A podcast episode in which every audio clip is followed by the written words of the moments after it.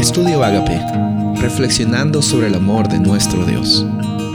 El título de hoy es El ataque a José, Génesis 37, 22. Rubén les dijo además, no derraméis sangre, echarlo en este pozo del desierto, pero no le pongáis mano encima. Esto dijo para poder librarlo de las manos de ellos y volverlo a su padre.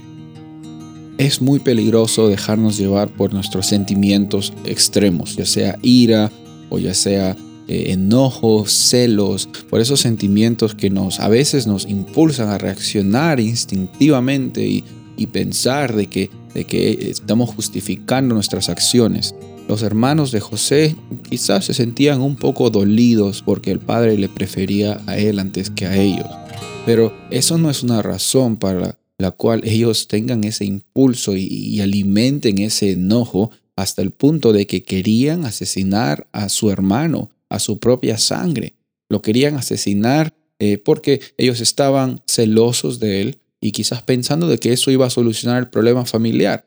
Muchas veces pensamos que reaccionando a nuestros, a nuestros sentimientos vamos a sentirnos mejor. Y yo creo que te ha pasado a ti, como me ha pasado a mí quizás. Muchas veces reaccionando con nuestros sentimientos no trae eh, solución a nuestros problemas.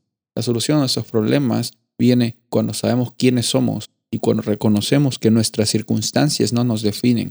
Lastimosamente, los hermanos estaban enojados, airados, querían matarlos. El hermano mayor Rubén eh, dijo, bueno, no hay, que, no hay que matarlo, al menos hay que asustarlo, hay que tirarlo a un pozo, eh, no le pongan las manos encima.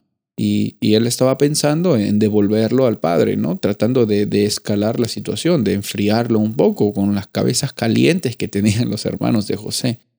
Bueno, vemos de que eh, en estas circunstancias, eh, viene una caravana de, un país extranjero y el hermano Judá le dice, vamos a vender a José. José es vendido a los madianitas y se van José por alguien, por algún lugar en Egipto. Y es interesante de que eh, incluso, no lo mataron, pero incluso querían tenerlo lejos. No pensaron en las circunstancias, no pensaron en su papá, no pensaron en qué iba a pasar con el hermano, si iba a estar bien de salud, iba a estar seguro. No, solo se deshicieron, deshicieron de él. Bueno, nuestra vida hoy día es una vida que está basada en nuestra realidad de quiénes somos. Yo te invito hoy día que si quizás tienes algún sentimiento de enojo, de rencor contra algún familiar, algún ser querido, alguien, algún hermano, hermana de la iglesia, alguien en tu comunidad, tu vecino, recuerda que la violencia y dejarte llevar por esos sentimientos nunca van a ser la solución para esos problemas que estás viviendo. Es más, los problemas no definen tu realidad. Tu realidad está definida por la sangre de Cristo Jesús y por la identidad que Él provee para ti. Y por eso es que hoy día tú y yo podemos vivir con abundancia y con realidad.